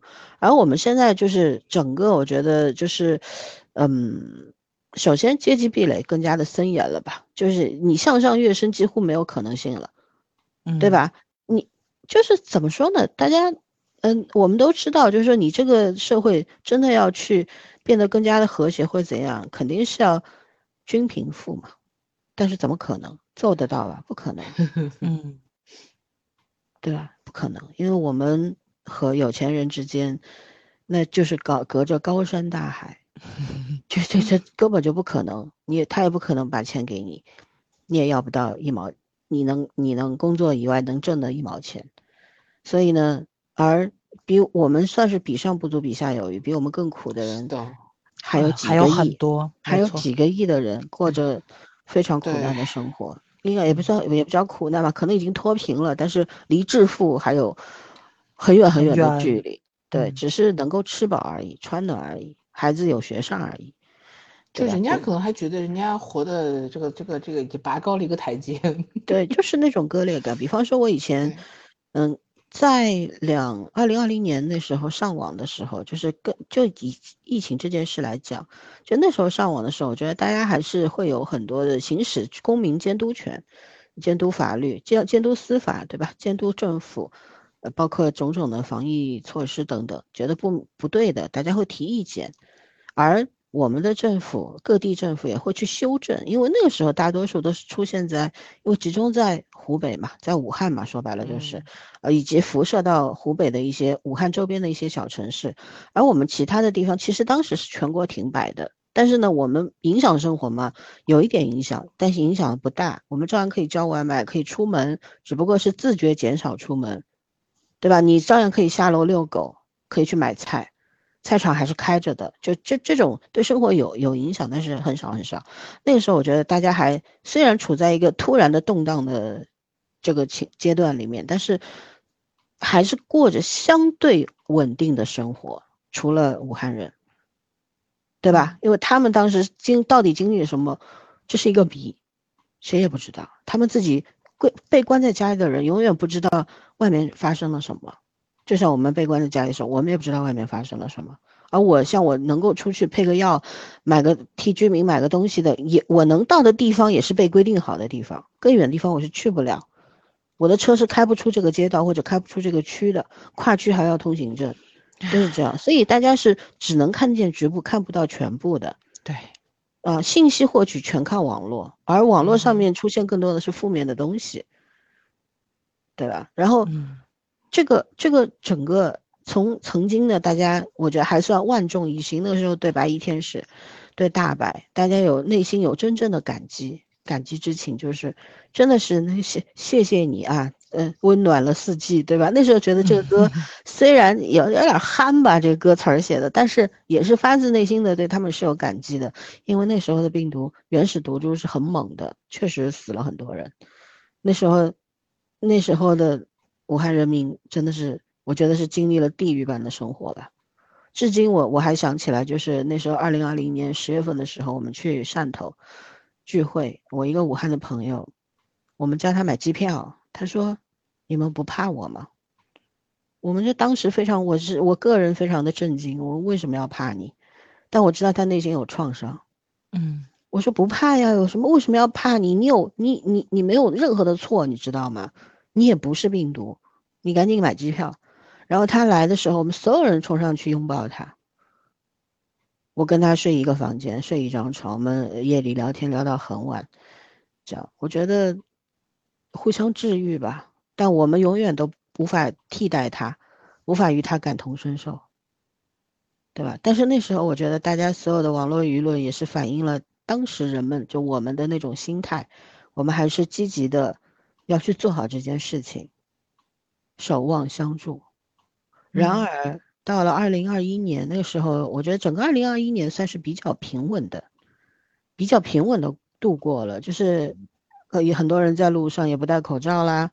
然后，虽然出现了呃有发明了疫苗啊，大家注射注射疫苗，但是也没有零星的有一些城市说啊有这个短暂的封，也不说封吧，就是局部封一下，然后。精准防疫，那因为那时候的毒株是德尔塔，后来变成奥密克戎之后就好了。大规模的封城，不此起彼伏，不是这儿就是这儿，嗯，对吧？防也防不住，好像除了封，除了核酸就没有用，没有那个了。而在整个过程当中，公权力就像被放出笼子的老虎，关不回去了。有些人从中作梗，在滥用这个权利，对吧？就像。我我们当时我们有一个志愿者，一个一个大哥就说，我想不通，为什么一个居委会只有六个人，能管住三千五百人的小区？而我跟我同学聊的时候，我同学说他他他是警察嘛，然后他老婆在做志愿者，然后他就说，他说他老婆向他提出了一个问题，说我们做做志愿者的是不是在助纣为虐啊？然后我同学说当然不是了，你是去帮助那些更困难的人，那些老人，对吧？那些弱势群体比我们更惨的人，你是去帮他们的，你并不是说为了把所有人关在家里。出那份力，你的目的不一样，所以你你没有助纣为虐。但是，在这个志愿者群体里面，确实有一部分人在滥用这个权利，嗯，对吧？对着人吆五喝六的，口罩戴起来，不要乱跑，不许下楼，等等等等。实际上，我自己也做了做了两个多月的志愿者，我从来没有干过像他们这种事情。我所做的一切都是为了去帮那些比我更惨的人。我觉得大多数。我们老百姓主动去做的这些志愿工作，都是出于这个心思，而有些有目的的人，他穿上了那个白大褂，啊不，穿上了大白，然后穿上了大蓝，他的目的是不一样的。所以我这这个是要两说的啊。还有呢，就是其实，在那个阶段，我发，因为我也发过朋友圈嘛，我说，啊，权力指向它的来源负负责嘛，对吧？是这么回事儿呀。我们那时候就突然惊觉到，说，哎，不是一切为人民服务吗？不是人民才是这个国家的主体吗？为什么人民被忽略了呢？当我们提出这个问题的时候，其实这种割裂感已经开始了，然后不断的经历网络上面的攻击、谩骂、嘲讽，我们不明白呀。我说好的守望相助呢？说好的互相扶持呢？为什么别的地方在受难的时候，我们会摇旗呐喊，让他们加油？我们会捐款捐物，奉献爱心。而当我们受难的时候，因为政府做的不好，我不能说他们不作为，其实就是不作为，嗯，对吧？然后还加上各种各样，反正我到现在我也没搞清楚为什么会搞成那个样子。对于上海政府，我我曾经是非常非常信任的，我觉得绝大多数上海人都是非常信任他们的，因为我们。就是生活在大城市，尤其北上广深这些一线城市的人来说，因为你享受着这个国家最好的红福利资源，对吧？当然跟特权特权没得比啊，我只是说普通人群啊，普通老百姓。那在大城市就是有这种客观上就是享受着最好的资源，对吧？所以我们没没有去想过自己会跌落到那个那个程度，我们总是觉得再差能差到哪去啊？然后当那一刻。真正出现在你身边，你就是你八十块钱只能买一板鸡蛋，然后四十块钱买一颗白菜的时候，你觉得那个曾经可能是在那些非常进什么进口城市超市里面，什么有机大白菜四十块八十块一颗，那是为什么？是你愿意，你有这个购买力，你愿意去承担的。而彼时彼刻，我是是什么？我是被迫去接受，因为不吃要死的，对吧？这这个是完全不一样的呀。当这种事情就是发生在你眼前，然后你眼睁睁看着这一切发生，然后你你不知道为什么会发生的，然后你当你非常绝望的时候，又承受着外界的各种嘲讽、谩骂、恶意攻击的时候，你的世界就灰暗了，就觉得我想不明白了。所以，就是当我我看到一些 知乎上的提问，就是说有一个问题说。经历了上海封控的上海人们，就住在上海的人，也不说光上海人，很很多，毕竟上海有百分之四十八是外来人口，对吧？嗯。然后说这所有的人缓过来了嘛？就有这么一个问题啊。然后我我看到了一个湖北 IP 回答的说，就他妈上海人矫情，对吧？我们我们我们武汉人也经历了这一切，怎么没看到武汉人？这么矫情的，说什么缓得过来，缓不过来？我想说，这位仁兄，你也真是，如果你不是故意在挑衅的话，那你是蠢的可以啊？为什么呢？没有人愿意把内心的伤口扒开来给别人看的，自己经历了什么，自己心里清楚，而不是时时刻刻亮出来。武汉人是心里真的没有伤口吗？只是时间过去了，大家在努力的遗忘而已，努力的往前走而已，对吗？怎么就我们怎么就矫情了呢？因为生活在上海和生活在武汉的人不一样。武汉当年是什么叫惨烈而上海叫嗯叫憋屈啊，嗯，对不对？我性质完全不一样啊。武汉那时候一开始的时候，因为突然突然进入那个嗯状态的时候，就就真的是，对吧？那时候都用上了战时模式了，什么的，就是军队接管呀，等等啊，全国资助呀，所有人，上海也是几乎掏空了自己的家当去帮他们呀，等等呀。那那个时候的情情势形势一样吗？不一样啊。那个时候大家都没有做好准备，但是也是迅速的，因为全国的这个同心协力，所有人的都是都是拿出真心来，想要渡过难关的，对吧？然后武汉人民也做出了巨大的牺牲，所以呢，可能在很短的时间内，他们城市的整个就是物质，就是这种种种种的生活保障就恢复到了一个正常的水平，而上海不是，上海原本是可以做好的一个 交通一个港口城市，然后一个交通发达的城市，一个枢纽，我们是枢纽哎，然后我们东西在上海，可是拿分不到我们手里。有很多很多东西，大到至今为止，很多人都在说，哎，为什么宁可菜扔掉，也不发给居民？我不知道呀，因为有没有有权利拿到菜的人不是普通老百姓呀，我们可是掏着高价在买菜，但为什么菜会出现在垃圾桶里？我们不知道呀，发生了什么不知道呀，对不对？至今谁能回答我？没有任何交代，没有任何惩罚，就这么糊弄过去了。包括像，嗯，说外省市很多驰援也好，支援也好来的蔬菜肉蛋啊，嗯而且是点对点支援到哪个街道哪个哪个区，包括像当时我被关在宝山区，说是新疆运了多少吨牛肉过来了，羊肉过来，潮汕地区运来多少个牛肉丸，鬼影子都没见过，好吗？那我们当时所有大家讨论这个事情的时候，就说：“哎呀，方舱里的人更可怜，还有那些医护来支援我们的人，我觉得就是我们居民也不要了，就给他们吃，只要他们吃到就行了，我们无所谓。”就大家是这么想的。但是再一看到网络上面所有人都在攻击上海人，说上海人矫情啦，东西不要啦，嫌我们送的东西差了，都扔掉了，冤不冤啊？毛都没看见，怎么扔呢？但是。当整个城市几千万人口在承承受这一切的时候，谁会关心？真的关心我们？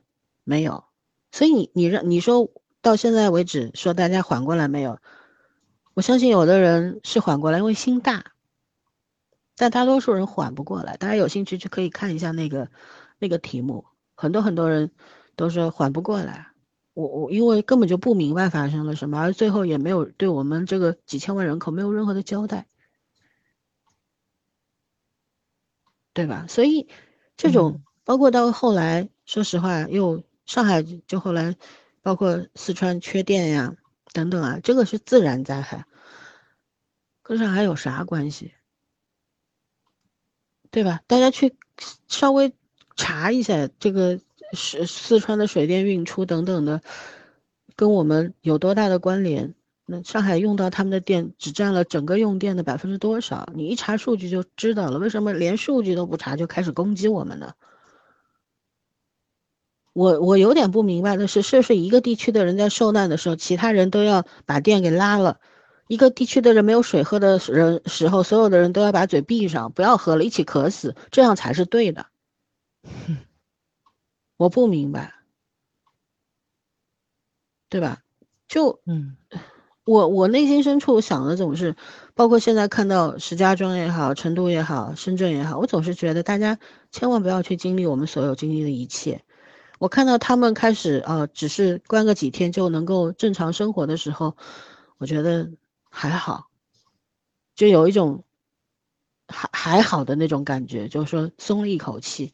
我没有想过让他们跟我们过一样的日子，我觉得越少的人经历这一切越好。可是别人不是这么想，就是说很多地方的人不是这么想，至今为止仍然在网暴我们，所以这种割裂感太强烈了。人的同情心是有限的，同理心是一种可贵的品质，一种可贵的东西。如果不断的被消磨的时候，我又如何去重拾这些东西呢？对，对吗？所以、嗯这三年，我觉得可能是我们人生当中最糟糕的三年吧。嗯，还真是。对，我真没过过这种苦日子。对，就是就像我们三个人身处三个城市，我们经历的关于防疫的种种的一切也是不一样的。当圈圈他们河南去年七月份经历那一切的时候，我们也着急，可是我们做不到感同身受。为什么？我们没经历，没在其中啊。嗯嗯，我绝对这辈子都不可能有圈圈看到的那一切所产生的那种种的痛苦。对。和失望，对吧？嗯，还有他为什么刚才他说，他其实就是把自己整个龟缩起来了。就是我其实不是不愿意去管闲事，而是我管不了，管了又怎么样？嗯，我只能现在所有做的一切是我竭尽全力保护我自己，也未必保护得住。对于我来说也是一样的，但是因为像我的工作性质，我是不得不去面对这一切。像圈圈，他是可可以看到他们的那个数据那个报表。而我也可以看到，因为我们所跟的课题，我们就会看到关于疫情时代，人类就不是人类，是人们的这个内心心理发展曲线的整个图谱。到目前为止，看到这一切数据的时候，我也是我不知道怎么形容这种心情。嗯，我我没有办法形容，我只是觉得很糟糕。我。我们那天在群里面聊，有一个群友说的挺好，说可能过十年之后，我们会看明白一些，回过头来看看，能看明白一些东西吧。也许会有一个模糊的答案，我们看不到，就是唯一的真相，也可能会看到一些周边的东西，从而明白一些什么。但是我觉得这些，对，必然是这样的。可是，在这整个过程当中。被牺牲的人，是真的牺牲了呀。嗯，也许冷血一点说，每个时代都会有这样的人被牺牲掉，有这样的权利被让渡掉，好像这是一个历史发展规律。可是真的落到你自己身上的时候，你还说得出这句话吗？我们生而为人，谁不想好好的过一几天踏实的日子？安安稳稳的生老病死，对不对？没，就是现在觉得就能够安稳的活到退休，已经是一个极大的幸运的事情。而三年前的我们绝对不会这么想。对，三年前的我们还在计划，我们老了要去世界环环游世界，要去坐游轮，要干嘛干嘛。现在觉得哇，这一切都好渺茫啊，能活到退休吗？嗯，然后再想想，现在你看。以前可能很多的东西就是因为大家都知道和平不易嘛，然后现在大家其实有有没有见过战争的人总是希望战争爆发，觉得一了百了好了。实际上没有人可以承受那一切，没有人。对，就这回限电都受不了，还战争想什么呢？是，所以，所以，所以就想。回到那句话，就是可能当下你认为所有糟糕的二零二二年，是为了二十年最好的一年的话，是在最高峰的时候，你又如何去面对未来的生活？哎呀，所以我们也好像人类有一个很大的功能，就是不断的，也不说人类吧，我觉得新陈代谢，这是 中国人特别能二维化自己，我们我们活了这么多年。我过了这么多代，也不是白活的，是很很擅长苟着，对，就是能伸的时候就尽量伸着，伸不成的时候就就尽量屈着，也能过去。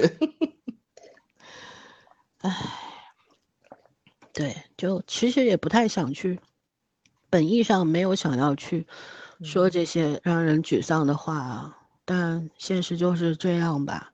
我觉得我们也，我们三个也需要去。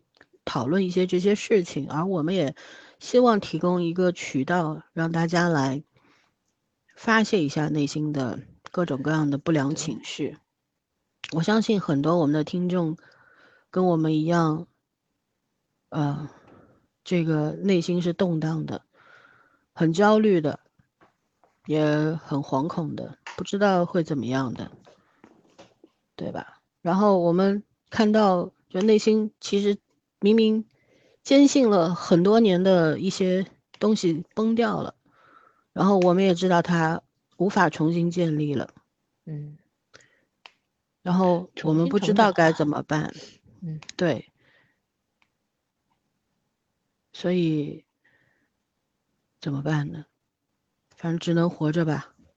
对啊，对，而且我最近在跟朋友聊一个问题，就是说，如果我们现在突然，也不是突然吧，过个半年、一年，宣布说我们战胜了疫情，结束了，我们可以好好回去了。可是，我们我们在想的是，现在我们所经历的所谓的动态清零等等这些，真的只是为了清零而存在吗？会不会有一另一种可能性，就是我们现在可能即将我们过个三年五载要面临一个更恐怖的现实，就是我们早就，我们这个国家或者我们这个社会早就出现了一些更加让人无法好好生活的状况吧，比方说经济崩了，比方说贫富差距这个过大，比方说手握资源的那些人，他想的，他的心思也是朝外不朝内的。所有这些东西，当我们意识到这些都是事实的时候，我们才会明白，哦，动态清零算个屁呀，对吧？嗯防疫算啥呀？因为更恐怖的现实原来早就存在了。那那个时候怎么办呢？我不是危言耸听啊，这这这就拭目以待吧。等着吧。对，就因为有一些，我觉得就是可能我们对政治啊、经济啊没有那么的明白，也，但是我觉得我们很敏感。就我记觉记得我们在疫情第一年的时候，我们就说过类似的话吧，就说过说过，可能当下是未来生活当中最好的一天，但是很多的人肯定不以为然。但我是不是说中了？我们也说过，不知道这疫情多年多少年以后才会结束，是不是也说中了？因为那时候很多人觉得就跟非典一样，一两个月就结束了呗，会好起来的呗，不会影响什么的呗。然后呢，对吧？我们当时也说过，随着这个疫情整个防疫过程拉锯战，时间线越来越长，人的内心这个崩溃的速度会越来越快，承受力会越来越差，社会治安会越来越差，是不是也都说中了？所以很多东西真的是很符合历史规律的。我们没有规律记载了人类所有的行为模式，对 我们跳脱不出去。并并没有说什么期待发生不好的事啊，没有这种心思啊，我们是恐惧，对，但是我们也不知道怎么办，唯一能够安慰自己的就是就就努力活下去吧，关注当下，看好自己和家人，然后照顾好自己的生活，走一步看一步呗，对吧？因为三年前我们还能够写一封信给听众，鼓励鼓励，鼓励对三年后，我们连给自己的信都写不出对来，鼓励自己也鼓励听众们。现在我觉得我已经说不出一个好字了，我还鼓励不了别人，我只是说大家苟住，只有 长长久久的活下去，才能够看到大结局，是的，对吧？不能让这么多年交的这个养老保险白交呀。我今天还在跟我同事讲，说我很多年前看金三顺，当时他妈讲那个三顺他妈就讲了一句话，人要活久一点，什么都看得见。我当年以为是玩笑话，没想到是真话。是的呀，可是说台词的老太太已经不在了，还好我们还在。嗯，真的是咋说呢？不知道这个能看到结果的是人究竟是好还是不好，但是我们还是期待自己能看到结果。其实可能活到现在，终于明白了一件事情，就是我们曾经以为啊，我们走上走上了康庄大道，我们一定会比前几代人活得好。现在才明白，狗屁，历史告诉你，历史总是惊人的相似。这这不可能。就是每一代人他都会去经历他的对那那种磨难，而你活得久的人，可能要同时经历两三两三两三段波折。我们这代人的说法不是说我们一代人经历了别人，我们二十年经历了别人一百甚至两百年的这个其实其实历程吗？七零后、八零后就是尤其很明显，就是什么呢？就是我们，你看我们这人生的几十年、二三四十年的时光里面，这个所经历的所有的这些东西太多了，波折太多了，对吧？上下起伏，可能。后两代人未必有，你说像早儿说，现在的小孩子刚出生，小孩或者两三岁的孩子，他们可能没有见过精彩的世界，不一样的，他们也不在乎我们那个精彩的世界，你知道吗？嗯，时代不一样吗？对，不一样，他们并不，他既然没见过，他根本就不在乎啊。你跟他说，你巴拉巴拉跟他说啊，我们那个时代特别好，特别好，他没见过，他在乎吗？他他对他来说重要吗？不重要啊。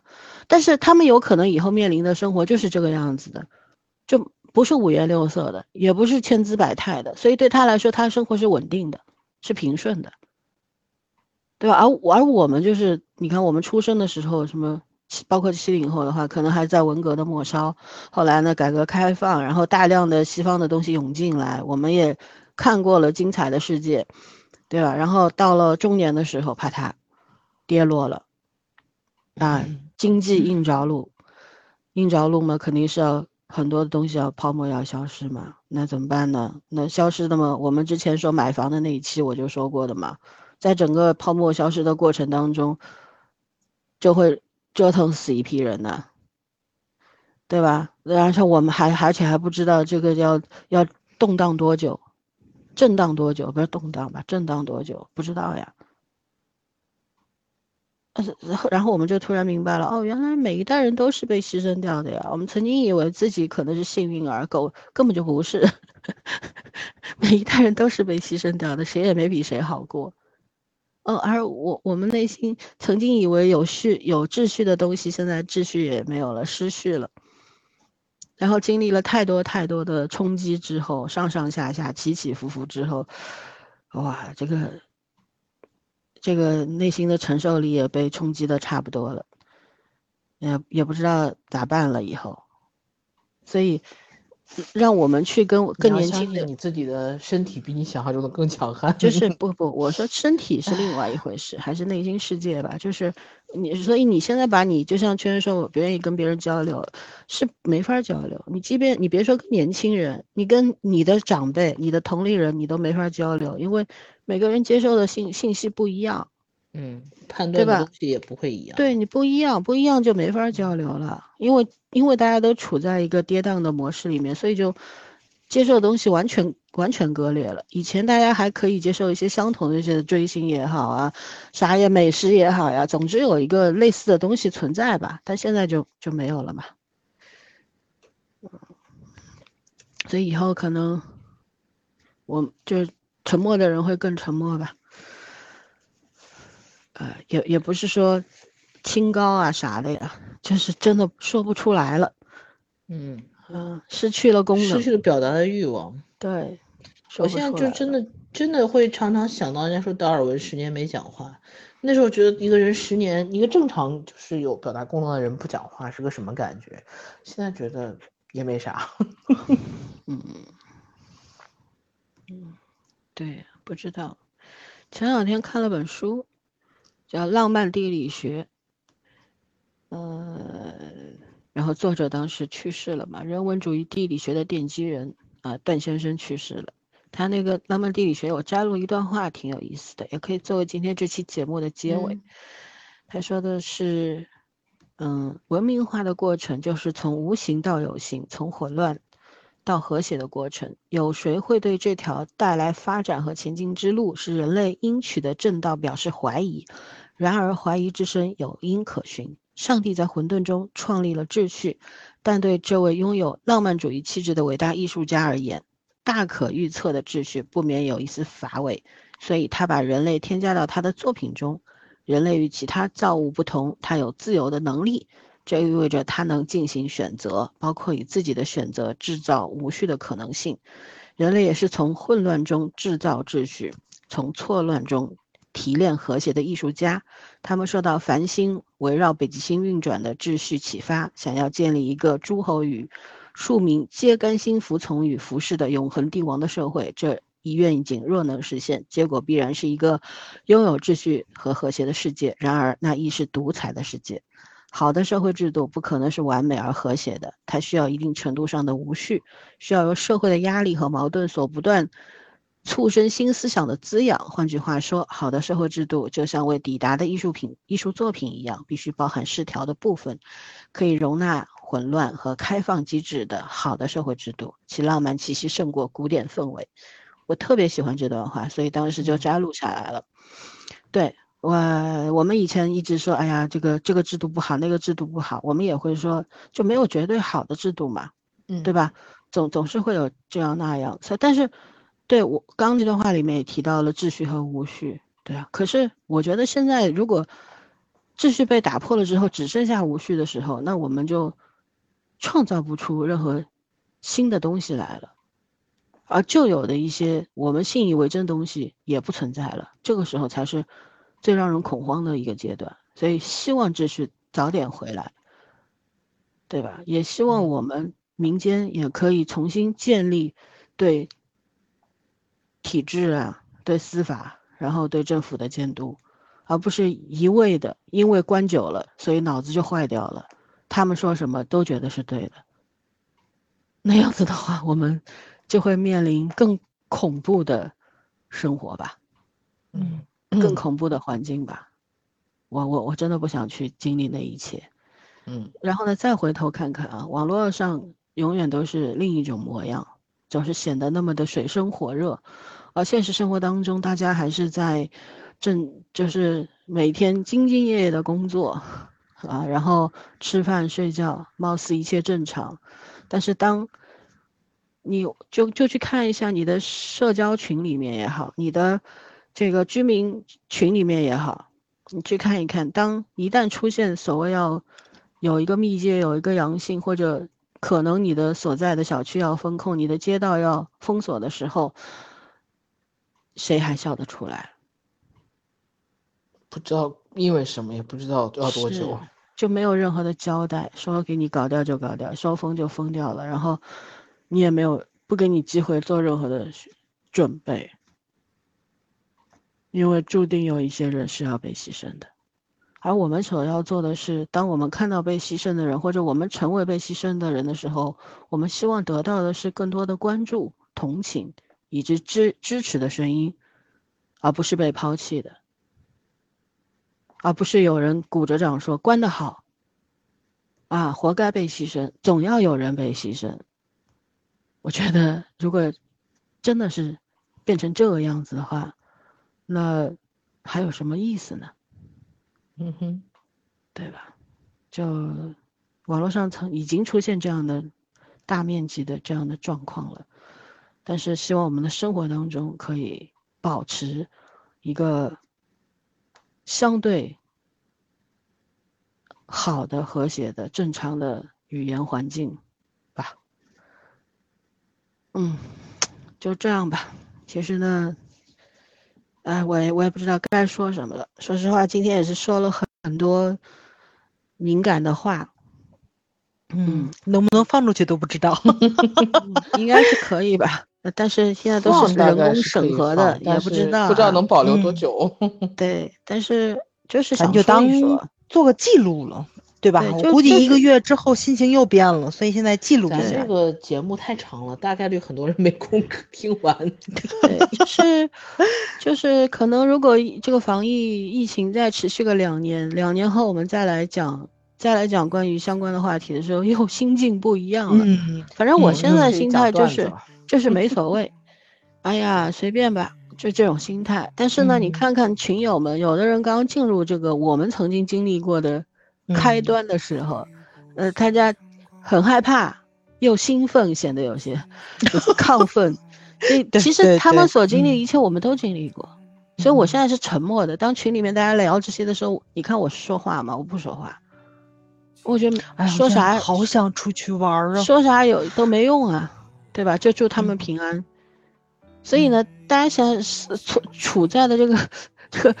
防疫模式当中，在各个不同的阶段，你说咋交流呢？但是我相信总有一天，要不我们就宣布胜利了，大家啊，松了一口气。好的我们可以活下去了。我们要迎接新的挑战了，要不就是持续性的再弄个几年。好了，那时候我我绝对是麻木掉了，也也不是现在这种没所谓的态度，可能就麻掉了，干啥都没心思了。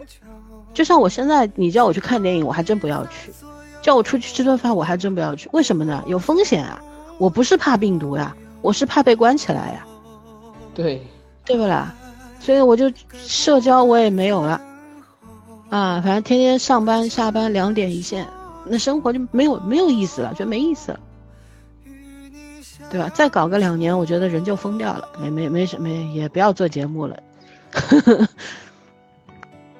嗯，就就希望我们早日迎来曙光吧，好吧。然后最后就祝大家平安，不要不要挨铁拳啊。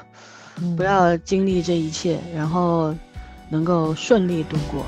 嗯，就这样，拜拜。拜拜。拜拜。今生只有你看好我，只有你相信我有梦，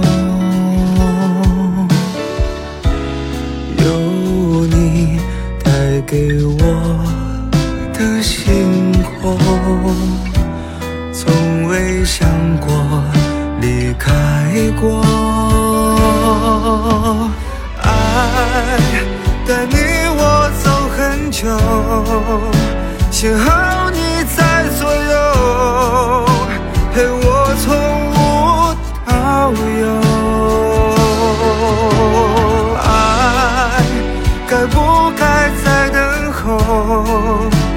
快将